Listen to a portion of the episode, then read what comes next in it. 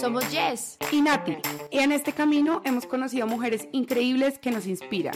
Así que decidimos hablar sobre emprendimiento con gente muy crack. Y recuerden que emprendimiento no solo es crear empresa, es crear proyectos, sueños, ideas, caerse, levantarse para volver a empezar. Y en general, enfrentar miedos y vencerlos para ser mujeres, poderosas y auténticas, buscando nuestra mejor versión.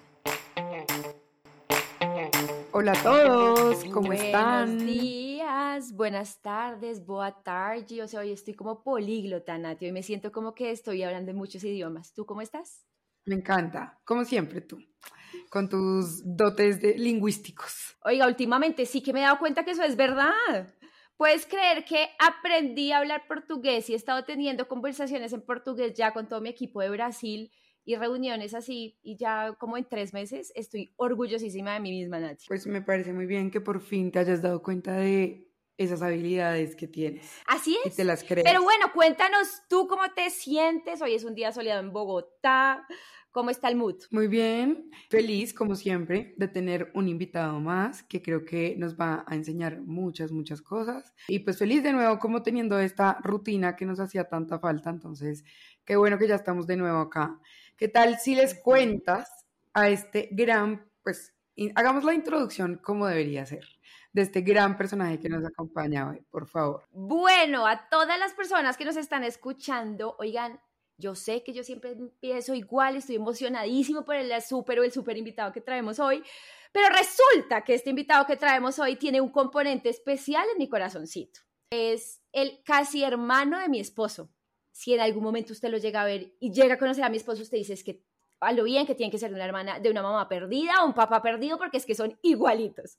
Pero estoy muy emocionada, no solo porque es una persona conocida en nuestras vidas, sino también porque creo que va a poder agregar mucho, mucho valor en esta temporada, Nati. Es una persona que antes de decir quién es, lo voy a escribir desde mis ojos. Entonces, es un man de estos echados para adelante que usted siempre ha conocido, que siempre lo ve trabajando, es súper visionario, em, en las conversaciones que siempre está cero profesionales, sino entre amigos, como que tú te quedas escuchando porque puedes aprender un montón de esa persona.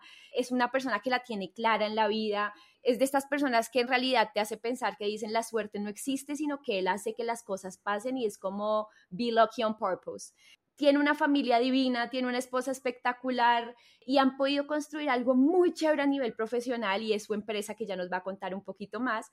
Así que traté de escribirte desde mis ojos, mi querido Graja, pero hoy estamos con Alexander Grajales. Él es el fundador de una empresa colombiana, Soluciones Legales.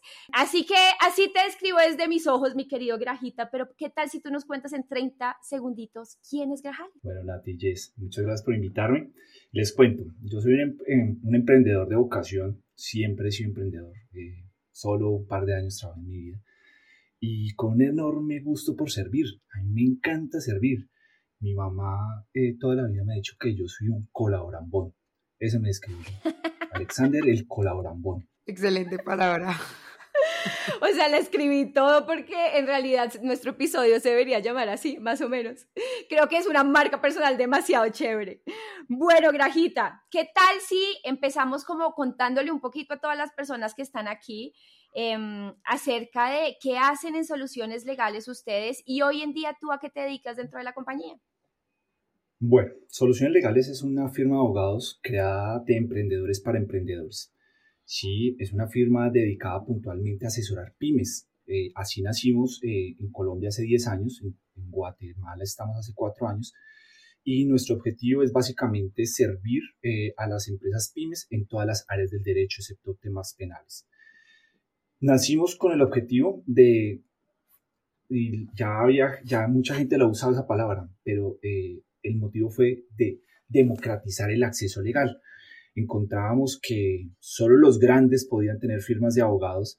Entonces se nos ocurrió la locura de montar una firma de abogados de empresarios para empresarios, pero a un precio asequible. Me parece muy cool. Yo creo que este es el tipo de servicios que uno le gustaría tener en su empresa, ¿cierto, Nati? Totalmente. Y creo que algo en lo que sí o sí queremos profundizar acá, porque creo que a nosotras dos nos marcó cuando nos contabas esta historia, es de dónde vino la idea. Como que me encanta y de hecho acabas de mencionar que llevan 10 años, eso es un montón y felicitaciones porque de verdad que emprender yo siento que es un reto gigante y más en estos temas como legales, de verdad que me quito todo el sombrero. Em, pero entonces cuéntanos de dónde nace esta idea, cómo empiezas tú el camino de emprendimiento. El emprendimiento ya había sido tiempo atrás. Mm, yo tenía una firma, eh, un call center, tenía, arranqué con un call center y dentro del call center mm, tenía un cliente bien importante, era mi cliente más importante. En ese momento tenía alrededor de unas 70, 80 personas trabajando allí. Y voy un día a donde mi cliente le digo, bueno, pues me vas a pagar, es mi factura. Y dijo, no, no te voy a pagar. yo, ¿por qué no me vas a pagar? No, porque no quiero. Y así nos hizo a 49 call centers en su momento. Entonces, una vez estábamos sentados, eh, cinco de esos 49, tomándonos un trago era el segundo trago, pues se me va a olvidar. Y eh, yo les pregunto a, mis, detalles. amigos, se me va a olvidar. Y entonces eh, le pregunto a estos cinco locos, ¿y usted qué va a hacer? Entonces uno me responde, no, pues me voy a emplear. Y el otro, no, pues voy a manejar taxi. Y el otro, no, pues voy a mirar qué hago. Y yo les pregunto, ¿y por qué nos pasó esto? Y uno respondió, porque no teníamos un contrato. Y entonces yo les pregunté, ¿y por qué no teníamos un contrato? Y otro respondió, porque los abogados son costosos. Entonces, ese día yo les dije y les prometí que iba a ser el Robin Hood de las pymes. Iba a crear un modelo de servicio que blindara legalmente a los empresarios, pero un precio asequible. Y así nació Soluciones Legales. Nos robaron una platica, pero nació la idea de crear un modelo de servicio que fuera asequible y al alcance del empresariado pyme. Graja, hay algo de esta historia que a mí me encanta porque creo que en realidad uno puede, o sea, porque creo que uno en la vida se la pasa insatisfecho por muchas cosas, pero uno se la pasa quejándose. ¿Cómo es posible que me hayan, en, tu casa, cómo es posible que nos hayan robado a 40 y pucho de personas? ¿Cómo es posible que no hayamos tenido abogados? ¿Cómo es posible que los abogados solo sea para la gente que tiene plata? Pero siento que siempre nos quedamos es en criticar la situación y algo que admiro un montón tuyo es como desde ese momento dijiste voy a volverme Robin Hood de las empresas pymes y lo lograste hacer. Entonces para mí esto es completamente admirable.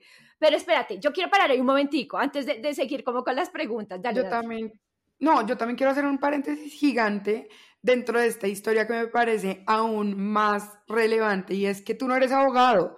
Entonces es como yo quiero resolver un problema aun cuando no tengo ni idea de cómo hacerlo. Eso es aún más valiente, porque de pronto uno si tiene el conocimiento es como, ay, yo hubiera podido hacer ese contrato, mucha bola, lo hubiera hecho desde el comienzo, pero tú, aún sin saber de eso, dijiste, pues yo lo puedo hacer. Como que no tienes esas barreras mentales y me parece algo muy chévere, todos deberíamos aplicar eso. Pues Nati, eh, eso es, el fracaso es clave para el éxito, ¿sí? Cada error nos enseña algo. Entonces, eh, tuvo que haber pasado esa pérdida. Sí, a mí, yo le agradezco, le agradezco a la persona que me robó la plática porque no hubiera tenido esta empresa que tengo. Todos los días amanezco y oro por él. que ojalá esté bien, gracias por todo lo que me trajo mi vida. Espero que no haya tomado más gente, por favor. Pero Dios quiera, oremos más bien por eso, porque gracias Dios mío, porque te dio esta empresa que tienes ahora en este momento.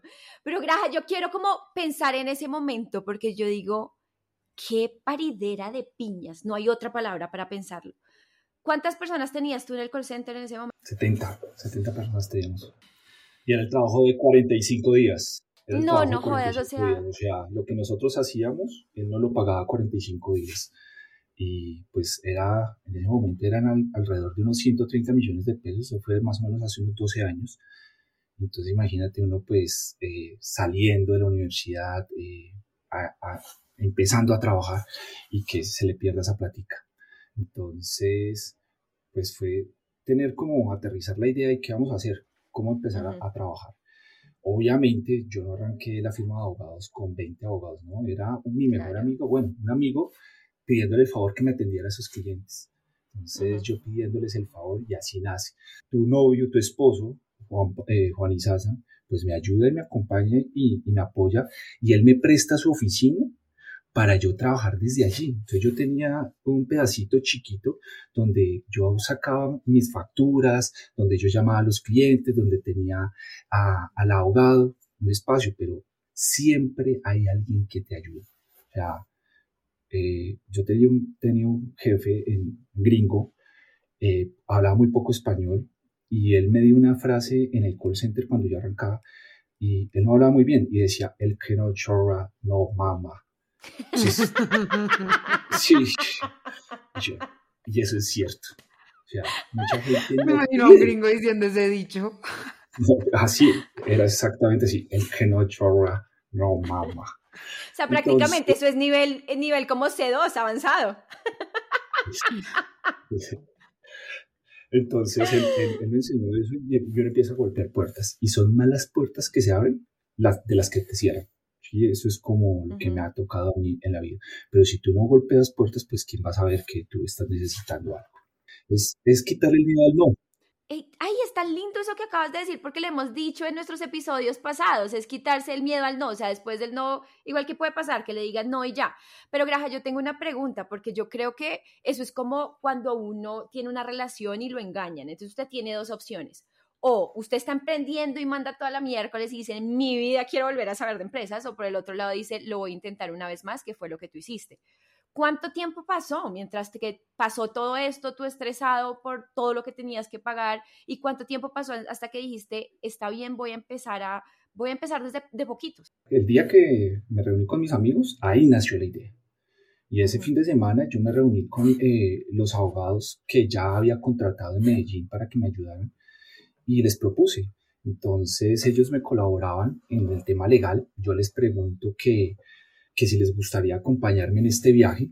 Entonces, pues es el típico fútbol de abogados convencional, donde cobran unos honorarios altos.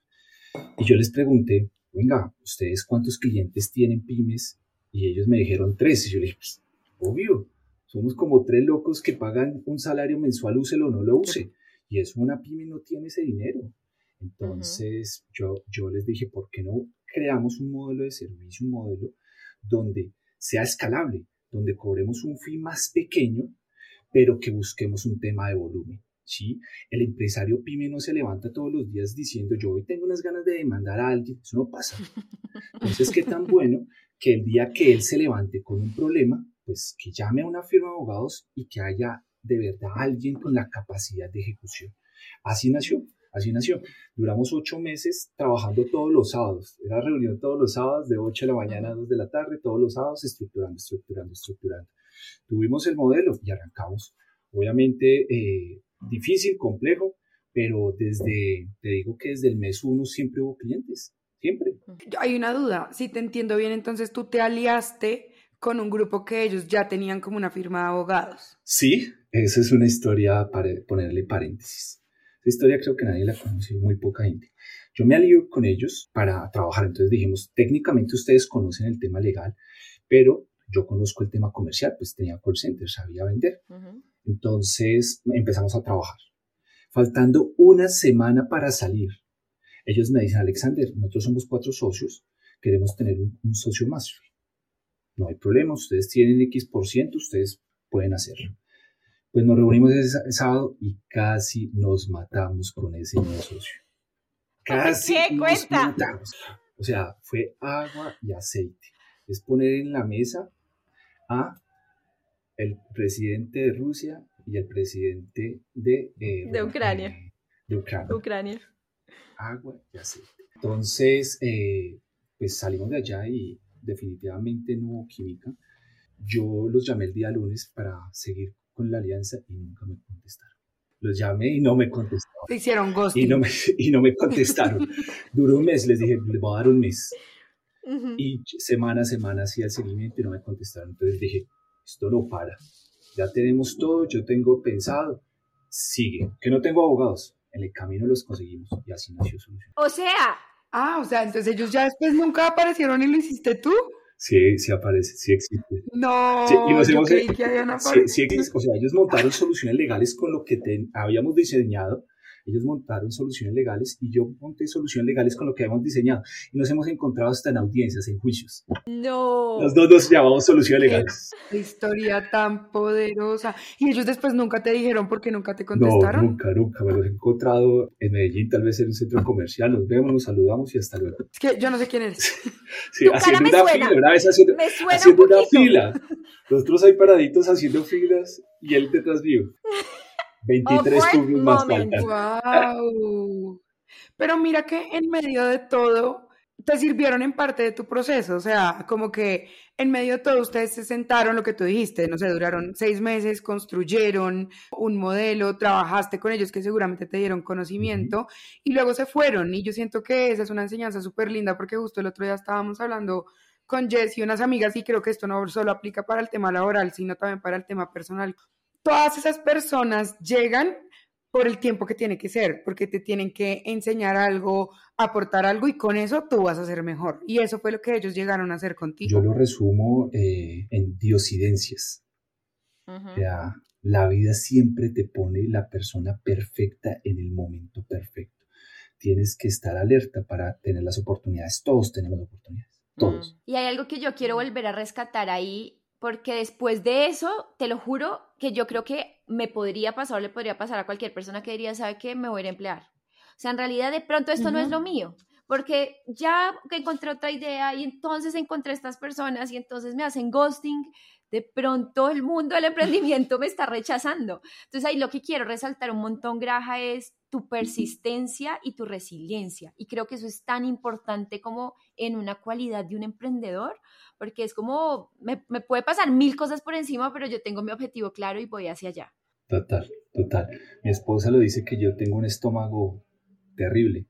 O sea, yo puedo dormir tranquilo, pasan problemas y, en la noche duermo tranquilo, porque cada día trae su afán. Y si bien es cierto, eh, hay dificultades todos los días, también, también tengo clarísimo que la fe es irresistible. Sí, yo mm. lo leía en el libro de Nunca Pares de de Phil Knight, eh, y él decía esa frase, la fe es irresistible, cuando tú quieres algo poderosamente, no hay forma de que no pase, es muy raro que no pase, solo piensa algo que tú hayas querido con tu corazón, que tú lo hayas deseado, y lo conseguiste, con toda seguridad, te puedo decir que sí. Yo la tengo, yo la tengo. Después de 10 años que mi novio me propusiera matrimonio. y llevo cinco años de casada. Persistir y nunca desistir se llama esto. Podemos hacer otro y les contamos esa historia.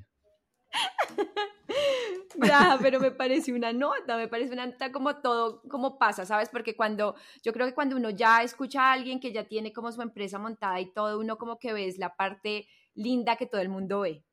Linda. Y yo siento que esas dificultades es raro, o bueno, yo no sé si es raro, sino que de pronto las personas no lo comunican tanto, entonces uno se queda con la imagen de, ay, todos queremos emprender porque todo es perfecto y sí, mi propio jefe y lo que sea, eh, pero cuando uno va a ver este tipo de historias es como realmente es remar y es remar por mucho tiempo, no desenfocarse, tener la meta clara y lo que tú dices. Si yo de verdad quiero esto, obvio voy a tener 100 mil barreras, pero ¿qué va a hacer que yo constantemente siga eligiendo ese mismo objetivo? Es muy raro, pues uno se relaciona eh, normalmente, Nati, con este tipo de amigos. Son, si tú eres ingeniera, pues estás con ingenieros.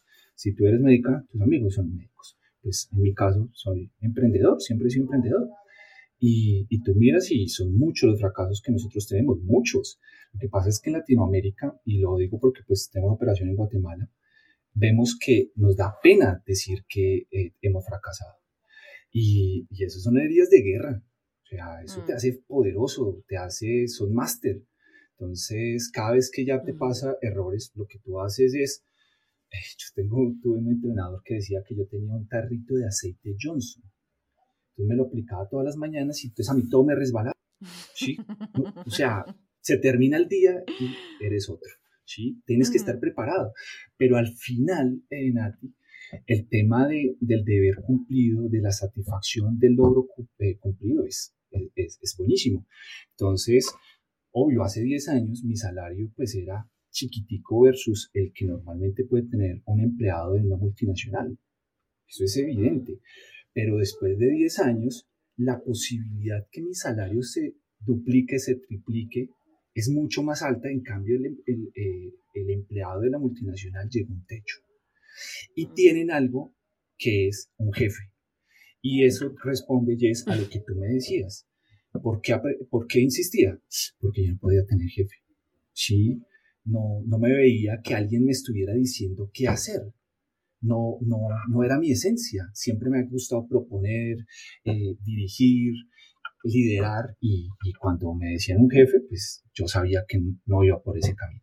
Y tú ahí mencionas algo que me parece clave para todos y también tengo que dar un poco mi posición y es, tú dices, yo sabía que mi esencia no era tener un jefe, pero ahí la pregunta para todos es eso, como cuestionémonos cuál es la esencia, porque fíjate que a mí me pasó lo contrario, ahorita que estuve un tiempo sin trabajo, me di cuenta que yo no le diría como que me gusta tener un jefe, pero a mí sí me gusta sentir cierto tipo de presión y por eso es que yo amo las ventas. ¿sí? Entonces yo ahí fue donde dije como, hey, yo quiero volver a ser empleada, quiero volver a tener este tipo de trabajo. Entonces la invitación es, no todos tenemos que ser emprendedores y no todos tenemos que ser empleados y tampoco tiene que ser por siempre, pueden ser etapas en donde vamos a aprender ciertos skills. Entonces preguntémonos eso un poco más para conocer. Yo te diría algo eh, ahí para complementar lo que tú planteas, a ti, es, ¿qué te hace feliz? Mm. ¿Sí? Si tú emprendes, la situación va a ser más compleja al comienzo no vas a ir a restaurantes chéveres, no vas a ir a, hoteles buenos, eso no pasa. O sea, si uno tiene que viajar, le toca dormir en, la casa del primo del amigo, uno viaja en hotel más o menos. Cuando alguien trabaja en una multinacional, tiene unas comodidades que nosotros como emprendedores no las tenemos. Entonces, te hace feliz. Hay gente que le hace feliz hacer parte de una gran organización, que lo ejecuten. ¿Sí? Entonces se tiene que cuestionar a esa persona, ¿qué me hace feliz? Y a eso trabajar. ¿sí? Si otra persona no, es que a mí me hace feliz, es que yo te lo digo, a mí me hace feliz servir. Y yo no puedo tener un impacto tan grande desde un trabajo como empleado. El impacto yo lo tengo es desde el liderazgo que tenemos en soluciones legales. O sea, poderle servir a más de 500 empresas ahorita, eso para mí es alegría en mi corazón. Entonces, y es tu mayor recompensa. A mí me hace feliz, a mí me hace feliz, a mí me hace feliz. Pues bueno, yo creo que acá es, esa pregunta es como algo que nos deberíamos estar haciendo constantemente, porque también creo que podemos cambiar, ¿sabes? Las cosas que nos hacen felices pueden cambiar en algún momento. Entonces es solo cuestiones, creo que es ese, eso que hemos venido hablando también en muchos episodios de ese un pasito, cálmese este tiempo con usted mismo y, pensione, y piense qué es lo que usted lo hace feliz en este momento. Grajita, ahora yo tengo una pregunta. A mí me gustaría entender dos cosas para que las personas que nos están escuchando puedan como tener una visión un poco más de soluciones legales. Cuando tú dijiste que empezaste, empezaste solo, ¿cierto? O sea, empezaron cuántas personas finalmente? Dos personas más y yo. Listo, entonces empezaron tres personas en ese momento. En este momento, ¿cuántas personas ya hay en soluciones legales? Soluciones legales en este momento es un equipo de 38 personas. Entonces, ya saben, o sea, ha crecido un montón. Ahora a mí me gustaría como que habláramos un poco de tu rol, cómo ha cambiado en el tiempo, porque yo siento que cuando los emprendedores empiezan a crear como su empresa, su idea de negocio, al principio tienes que hacer muchas cosas para ya después ir construyendo como ese rol ideal que te gustaría a ti tener. Entonces, cuéntanos un poquito cómo ha cambiado ese rol a lo largo del tiempo. Bueno, mm, arrancó obviamente en un tema, yo era el mensajero, yo era el gerente, yo era el comercial, el, que, el que, facturaba, yo hacía todo. Eh, lo único que nunca fui fue abogado. Obviamente en la medida que tú ibas creciendo tenías que tener gente que te apoyara frente a eso. En este momento, en este punto que estamos, ya hay un equipo eh, que cubre todas esas necesidades. Y ya mi enfoque es más hacia el tema de visión estratégica de cómo vamos a crecer. O sea, esta idea, este proyecto no para en Guatemala. O sea, nosotros queremos hacer impacto en otros países. O sea, nosotros queremos llegar a Latinoamérica completa. ¿sí? Son 11 países los que nosotros queremos tener objetivo. Entonces, en este momento eh, me encuentro capacitándome, estudiando para dar ese salto, ¿sí? Fue nuestros primeros pinos Guatemala, difícil, no es fácil, eh, pero ya uno tiene un sense mucho más claro de cómo es exportar servicios. Ahora nos acaparamos, estamos haciéndonos fuertes, eh, corrigiendo los errores. y apuntándole a, a, llegar a otros países. Qué cool. Yo creo que a mí eso me encanta como de pensar en algún momento de poder tener mi empresa y es de alguna manera crear tu rol soñado de muchas cosas. ¿Sabes? Es en donde yo me veo en el futuro haciendo algo para mi empresa, en donde me lo sueñe de alguna manera. Eso me parece muy cool. Ahora cuéntanos un poquito también cómo fue esa parte de en qué momento tú, tú dijiste voy a intentar irme para Guatemala. O sea, ¿cómo fue? Porque una cosa es estás en tu país, que debe ser jodidamente difícil, y otra cosa es decir, listo, está bien, vamos a empezar a expandirnos. Cuéntanos un poco de eso. Otra diosidencia. Estábamos en una finca en Villeta, mm, un fin de semana, y la hermana de, de mi esposa, ella trabaja en Guatemala, vive en Guatemala, y ese fin de semana se vino con unos amigos. Entonces estábamos ahí en la finca, eh, tomándonos el desayuno, y entonces uno de los amigos empezó a entrevistarnos a todos. Era una mesa de once y empezó a hacernos una entrevista. ¿Tú, qué, haces? ¿Tú qué haces? ¿Tú qué haces? Entonces, bueno. Y después de entrevistar a todos, quedamos frente a frente. Y me dice Alex, él, él, él comentó previo que él tenía una firma eh, importante en Centroamérica y que ahorita, ya en su retiro, él quería empezar a devolver un poco de trabajo, para, pero a los empresarios pequeños que tenía un proyecto donde estaba saliendo para los emprendedores, para las empresas pequeñas, asesorarles, pero que no le había eh, surgido, que no le había ido bien, que llevaba dos años con ese objetivo y que estaba trabajando allí. Y enseguida me dice, Alexander, ¿y tú qué haces? Yo le respondo, yo hago lo que usted quiere hacer. Lo que quieres hacer. Y le cuento, sí, yo le digo, yo hago lo que tú quieres hacer. Y le cuento que eh, hacíamos en soluciones legales. Entonces él dice, no, espere, entonces le contamos, ta, ta, ta, ta, ta, ta, todo el día y me invitó eh, a Guatemala. Dijo, ¿por qué no vamos a Guatemala? Vemos a Guate. A Guate, donde los chapines. Y nos fuimos eh, a Guate y allá estructuramos. Entonces se conectaron dos temas porque ellos tienen una experiencia poderosísima. Obviamente es una empresa gigante en Centroamérica, pero el emprendimiento y el, las ganas de querer hacer eh, nosotros. Y ahí vamos, así llegamos a Guate. Me encanta. Paréntesis, publicidad no paga. Por favor, todo el mundo vaya a Guatemala porque es un país increíble. Que Nati estuvo ahí hace poquito, Graja. Fue con otra de nuestras muy buenas amigas y tuvo como una experiencia increíble. Llegó amando Guate. Superó todas mis expectativas. Bueno, qué pena por este paréntesis, pero hay un punto que quiero que toquemos, que también me parece muy importante y es, pues, tú sabes que este podcast nació de todo un tema de una brecha de género que nosotras como que hemos notado a lo largo de nuestra carrera profesional.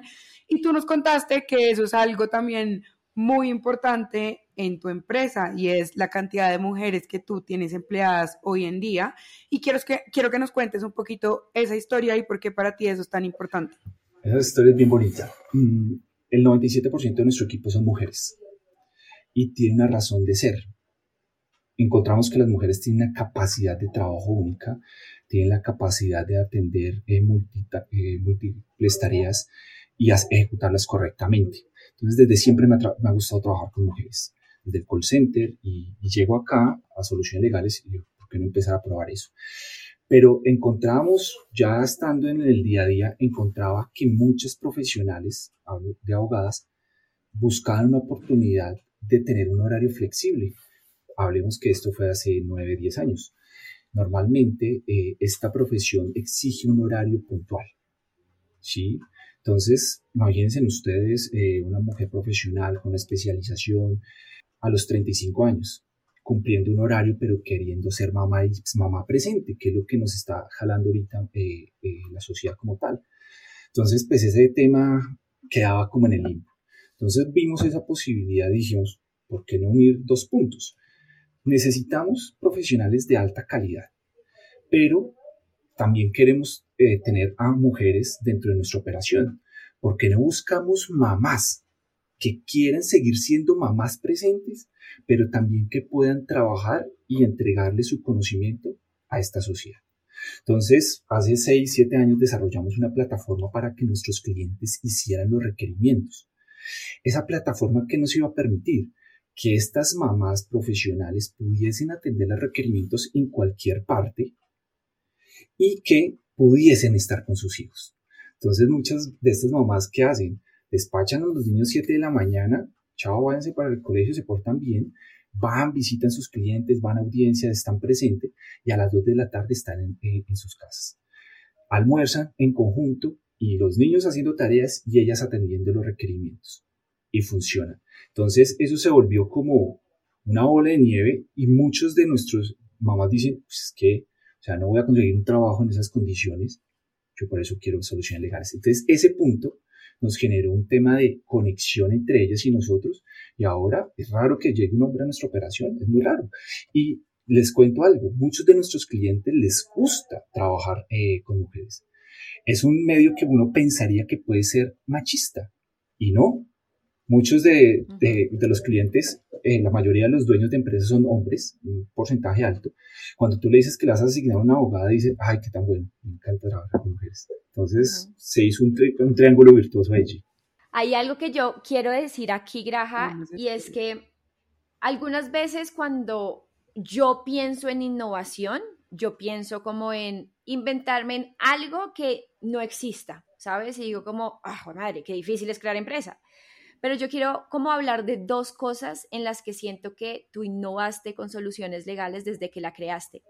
Y la primera es, desde hace 10 años, vender temas de abogado como servicio en un momento donde el mercado todavía no estaba listo para o todavía no conocía muy bien el tema de servicio, porque tú comprabas cosas, pero tú no rentabas un servicio.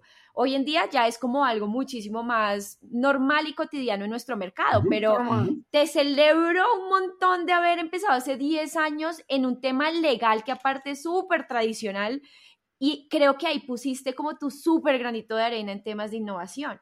Y el segundo tema de innovación que veo que tú haces es cómo transformas la cultura de las personas que trabajan en soluciones legales. ¿Cómo identificaste por una parte un problema en donde mamás, cabezas de familia tenían que ir a sus oficinas y tenían que trabajar desde allá, seguramente no tenían el tiempo suficiente para estar con sus familias y sus hijos y demás, y cómo lograste hablar de un home office y un trabajo flexible desde hace 10 años, en donde nosotros vinimos a entender qué era eso después de una pandemia donde nos obligó. Tres años. Y lo más grave de todo es que hay empresas hoy en día que volvieron a ser otra vez presenciales 100%. Entonces, Grajales me le quito el sombrero porque si fuera mujer le diría que es una bichota, pero como es un man le digo es un bichote, con toda la palabra del mundo.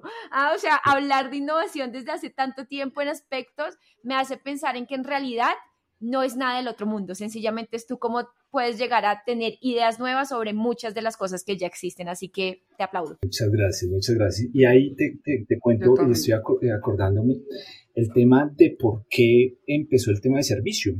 Y fue el mismo problema que tuve de la pérdida ¿Qué pasa? Cuando tú tienes un gran cliente, te tienes que arrodillar a ese gran cliente. Lo que él diga, pues tú tienes que hacerle caso. Entonces yo dije, eso no me va a volver a pasar. ¿Qué hacemos para, para que yo no dependa de un cliente? Entonces tenemos que tener muchos clientes, ¿sí? Y por eso es que nosotros buscamos un desembolso pequeño pero que tengamos un número masivo de clientes, porque para nosotros es igual de importante y acá todos los clientes pagan lo mismo. Entonces yo tengo clientes, yo tengo un cliente que tiene un puesto en el 20 de julio de frutas y me paga lo mismo que tengo un cliente que anda en avioneta privada. Entonces para mí él no es más importante el uno del otro. Los dos pagan lo mismo, a los dos nos debemos de, igual forma. Entonces fue ese mismo problema de, de que perdimos esa plata que dijimos no nos puede volver a pasar y necesitamos que el ingreso esté atomizado en pequeñas partes. De alguna manera es como una ganancia diferida en el tiempo, ¿cierto? O sea, es, no busco un pago gigante como los que pagan en una firma de abogados, sino prefiero un pequeño pago diferido en el tiempo y que me dure lo más posible. Diríamos eh, acá coloquialmente, preferimos la gotica, la gotica. Al comienzo no se ve. No, no, no, no, no. La gotica. Pero ¿qué pasa? Tú ya después de tener 50, 100, 200, 500 goticas que te pagan mes a mes, te genera un flujo de caja mm. bonito para tu operación. Graja, hay algo que, se me, que no puedo sacarme de mi cabeza de todo lo que has dicho y es que siento que tienes como una facilidad para ver los problemas con felicidad, como que Sí, tú mira que cada vez que mencionas un problema no es como, ay, sí, me pasó esto, me pasó lo otro, sino que tú dices como, sí, tuve un problema, pero encontré una solución y yo siento que eso es algo que nos pasa a todos, pero muchas personas cuando estamos en ese momento, yo siempre le llamo el hoyo negro, y es que uno le pasa algo malo y entra en ese hoyo negro en donde literalmente todo es negro y no puede ver absolutamente nada afuera. De pronto ahí compártenos un poquito como no sé, si tienes algún consejo de en esos momentos de pronto a ti que te ayuda a creer que aún vas a encontrar una solución o a salirte de ese hoyo negro. Mira, yo creería, Nati, que es el tema de foco específico, el, el, el objetivo específico. ¿sí? Si tú tienes algo claro a dónde llegar, es muy difícil que te pierdas. ¿sí? Si lo tienes anotado en tu cuaderno, si lo tienes anotado en tu día a día, en tu operación, es difícil que no llegues allá. Si a eso le sumas determinación y disciplina, lo sacas adelante. Pero ¿qué pasa? Arrancar, uno arranca los primeros días muy contento, pero después le da pereza. No importa. Método, constancia, constancia, constancia, constancia. Eh, mi socio, el que les decía de Guatemala, es una persona grande, mayor, sabia, y él dice pequeños pasos, baby step pequeños pasos, siempre avanzar. Cuando tú volteas a mirar después de seis meses, dices, he avanzado. Cuando volteas a mirar después de dos años, dije, he avanzado un mundo.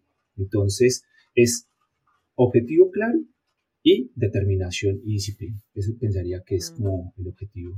Me encanta. Y últimamente estoy obsesionada con la palabra disciplina, que me ha generado muchos conflictos, pero qué bueno que la repitas y de nuevo como que siento que va cada vez entrando más en mi cabecita. Sí, sí, sí, sí. Muchas veces dentro del equipo les digo, tal vez no puedo ser el más inteligente, pero la diferencia es que yo sí soy disciplinado. Creo que ahí es una, una diferencia completamente poderosa disciplinado y determinado. Me hicieron acordar aquí algo que, que, mi hermano hace mucho con sus dos hijos. Mi hermano tiene dos niños, eh, son Lucas y Benjamín, uno tiene cinco años y el otro tiene ocho. Y entonces él desde pequeño los ha hecho que hagan ejercicio. Y entonces, cuando no quieren salir ni nada, pero sale y trotan sus kilómetros. Imagínate un poli que acaba de cuatro años con esas piernitas y trota lo mismo que mi hermano. Un día estaba en Pereira hace poquito con ellos y entonces, no, papá, no quiero salir. Y entonces mi hermano les dijo, ¿cuál es nuestra frase? Los dos respondieron al mismo tiempo, papá, que no siempre vamos a tener motivación. Por eso es importante tener disciplina. Y me hiciste como acordarme de esa frase porque creo que es muy importante, ¿me entiendes? No siempre vas a tener ganas de hacer las cosas, ¿sabes? Si las cosas se ponen difíciles, si lo llevamos a tu modelo de negocio, ese pequeño pago al principio te debió costar un montón porque no tenías la plata y el flujo de caja que necesitabas tener. Entonces es con cuántas gotas voy a tener que llenar esta copa para yo decir, jue madre, si voy a poder bebérmela como quiero bebérmela, ¿sabes? Entonces es como esa persistencia y lo único que te va a ayudar en eso es la disciplina. Total, total. O sea, yo conozco gente muy, muy pila, eh, pero no tienen esa disciplina y quedan siendo rezagados. Pero si tú miras, y históricamente, o sea, es que todo está escrito, tú miras eh, biografías y ¿qué tienen en común? Disciplina y determinación. O sea, las grandes personas mm. tienen una determinación y una disciplina increíble. Entonces creo que es una, una fórmula ya escrita, que la omitimos, pero que está ahí. Y bueno, esta conversación, como siempre, como siempre nosotras se podría extender. Así es. Pero ¿qué tal eh, si cerramos también con un tema y bueno, gracias primero por compartirnos todo lo que nos has compartido, pero yo creo que resumamos un poco en también en temas de emprendimiento, ¿qué otros consejos quieres como compartir con las personas, para estas personas que de pronto, eh, no sé, no tienen clara una idea o creen que no son lo suficientemente innovadoras y de pronto no quieren dar el salto, o en general, para, para cualquier persona que esté pasando por este tipo de procesos de emprendimiento, ¿qué consejos les darías? Mira, creo que se resume en simples eh, frases. Un tema de sean curiosos, ya todo está escrito. Uno cree que este modelo lo está desarrollando y cuando yo desarrollé soluciones liquidales pensé que era pionero en esto. Me puse a investigar eh, en medio de la pandemia e encontré el mismo modelo, pero con 40 años atrás en Estados Unidos. Exactamente lo mismo. ¿Sí? La persona era un vendedor de seguros, le pasó un problema, no le pagaban su seguro y creó eh, esta, esta firma de abogados y cotiza en la bolsa de Nueva York, ¿sí? Entonces, todo ya está escrito. Entonces les diría a los, eh, a los emprendedores, sean curiosos, sean inquietos, investiguen, ¿sí? Definen una meta clara, medible y alcanzable, porque es que a veces queremos llegar a comernos un elefante con un solo mordisco de pedacitos, de a pedacitos, todos los días de pedacitos. Y tengan determinación para lograr ese objetivo. ¿Sí? Van a pasar días malos, vamos a pasar días malos, pero seguramente cuando ya llegue el momento van a ser mejores los días buenos. Van a ser más los días buenos.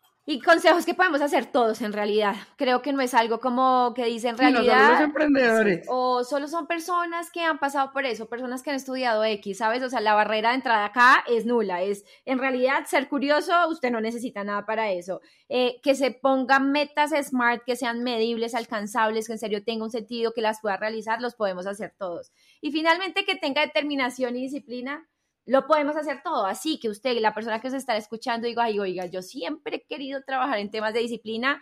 Este es su wake up call. Oiga, este es su friendly reminder de decirle, este es el momento de volver a, volver a, esos caminos de disciplina. Pues mi querido Graja, amamos tenerte acá. Gran conversación. En realidad esperamos que para todas las personas que nos están escuchando y están pensando en este emprendimiento, en esta idea, tome todas estas cosas que son supremamente accionables, no se deje derrotar por los problemas. Creo que eso fue algo que me quedó mucho en nuestra conversación de hoy, Graja. Y pudo, tuviste muchos chances para decir que no. Y en realidad tenías tu foco claro y tu meta clara y esperaste hasta llegar al momento donde ya estás parado hoy. Así que gracias por esta linda conversación. Me encanta que más personas te puedan conocer por esa luz tan hermosa que tienes y estamos felices. Pues muchas gracias por invitarme lo que necesite, siempre voy a estar ahí para colaborarles. besito, un abrazo.